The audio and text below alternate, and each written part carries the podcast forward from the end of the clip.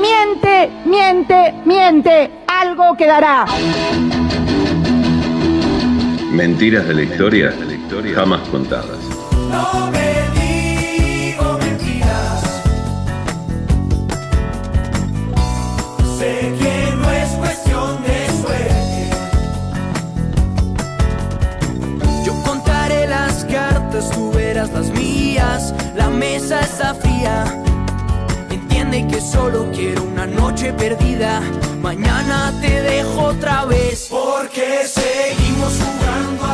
Alfredo Chabrán nació en La Roque, provincia de Entre Ríos, en 1944 y fue el séptimo hijo de Nalib Miguel Chabrán y Emilia Tufiki Marpés, ambos hijos de inmigrantes libaneses.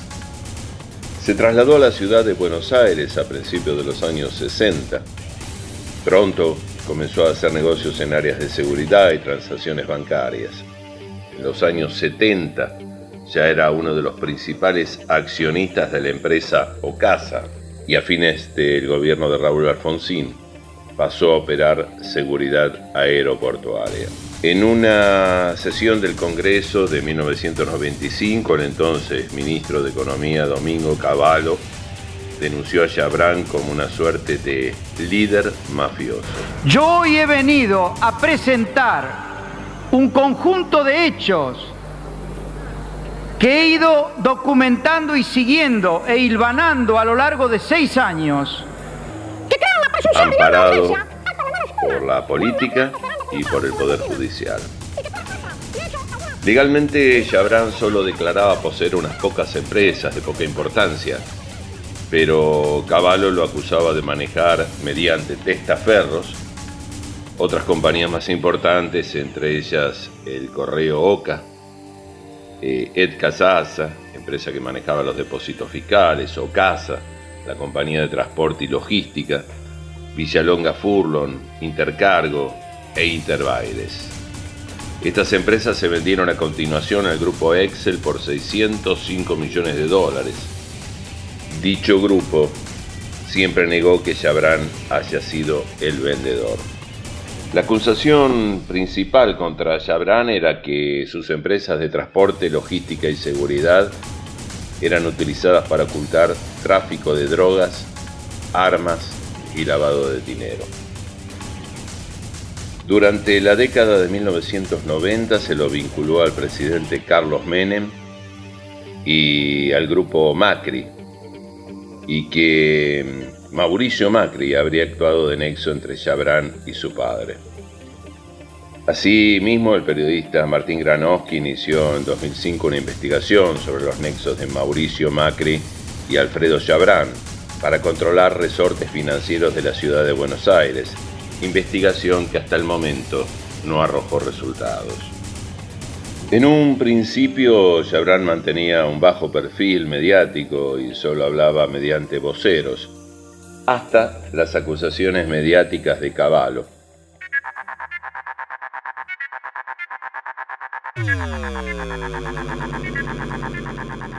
José Luis Cabezas nació en Wilde el 28 de noviembre de 1961 y fue asesinado el 25 de enero de 1997. José Luis fue un reportero gráfico y fotógrafo argentino. Su homicidio se convirtió en el mayor emblema de la lucha de la prensa argentina en pos de la libertad de expresión. La repercusión derivó en cambios en el gabinete del entonces presidente Carlos Menem y en las derrotas del Partido Justicialista en las elecciones legislativas de ese año y en las presidenciales de 1999, cuyo candidato fue el hasta entonces gobernador bonaerense Eduardo Dualde. Nadie había logrado hasta entonces fotografiar a Chabrán. Fue entonces cuando el fotógrafo José Luis Cabezas, de la revista Noticias, fue el primero en lograr fotografiarlo. Poco después, Cabeza fue asesinado y personas del entorno de Chabrán se vieron implicadas en el caso.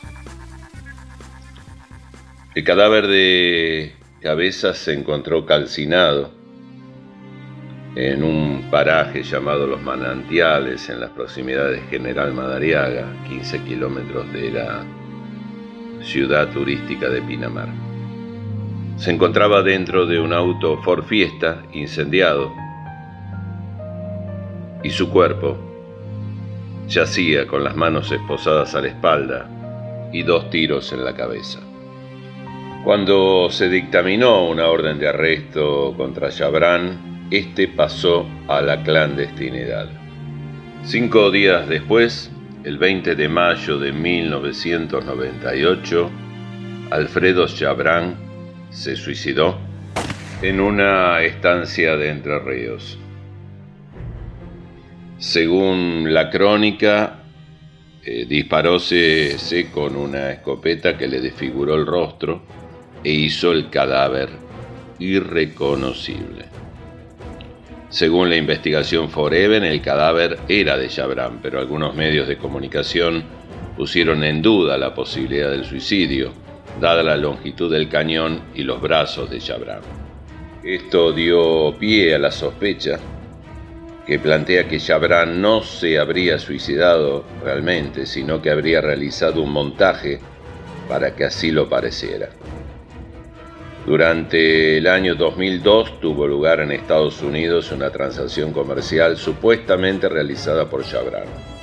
Sin embargo, la teoría más aceptada es que un tercero habría intentado suplantarlo, presentando documentos adulterados imitando la firma de Chabran.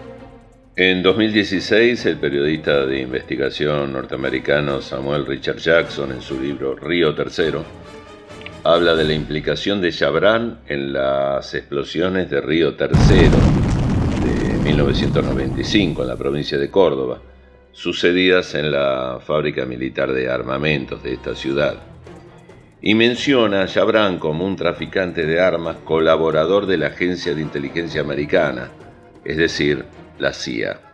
En 2014, el Tribunal Oral Federal de Córdoba número 2 dictó la sentencia sobre el caso, condenando a cuatro altos funcionarios de la empresa estatal Fabricaciones Militares, uno de ellos, un testaferro de Chabrán en la empresa Ocasa y perteneciente al grupo Macri.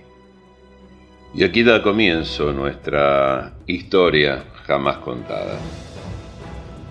El lunes 18 de mayo, Domingo Santos Correa no se presenta en su trabajo de albañil en Gualeguaychú, provincia de Entre Ríos, donde trabajaba como albañil de obra. Domingo era un empleado modelo y nunca faltaba al trabajo. El encargado de obra es por esto que sorprendido llama a la casa en San Antonio y habla con su mujer. La esposa de Domingo, sorprendida, le confirma que Domingo, como todos los días laborables, había salido de su casa muy temprano con destino al trabajo. El lunes 18 de mayo de 1998, Domingo Santos Correa, a sus 55 años, desaparece y nunca se supo más de él. Dos días después, el miércoles 20 de mayo de 1998, una noticia de LT41, la radio de Gualeguaychú, desató un verdadero terremoto político en el país. El llamado dueño del poder en las sombras, Alfredo Enrique Nayib Chabrán, se había quitado la vida. El hecho había ocurrido en la estancia San Ignacio, un lugar recóndito y de difícil acceso cerca de la localidad de San Antonio. Allí, el cartero, como lo llamaban, había escapado de un pedido de captura del juez federal de Dolores, Lushimaki, luego de que la agente de la Policía Federal, Silvia Belowski, lo denunciara como el actor intelectual del asesinato del periodista José Luis Cabezas en 1997. En 2003 el Tribunal de Casación bonaerense bajó las condenas para los acusados. Ninguno de los 11 responsables del crimen cumplió su condena. Preselo, Ríos, Gómez, Belowski, Camarata, Luna, Retana, González, Auge, Braga, Hoy todos circulan libremente. Y no es que me faltó nombrar uno porque dije once y nombré diez. El once todos sabemos quién es y no necesitamos nombrarlo. No se olviden de cabezas, ni tampoco de Domingo Santos Correa. Mentira. Lo nuestro siempre fue una mentira. Una piadosa pero cruel mentira esas palabras bellas que se dicen y dejan en el fondo. Nos vas a buscar y nos vas a escuchar. www.yoargentino.net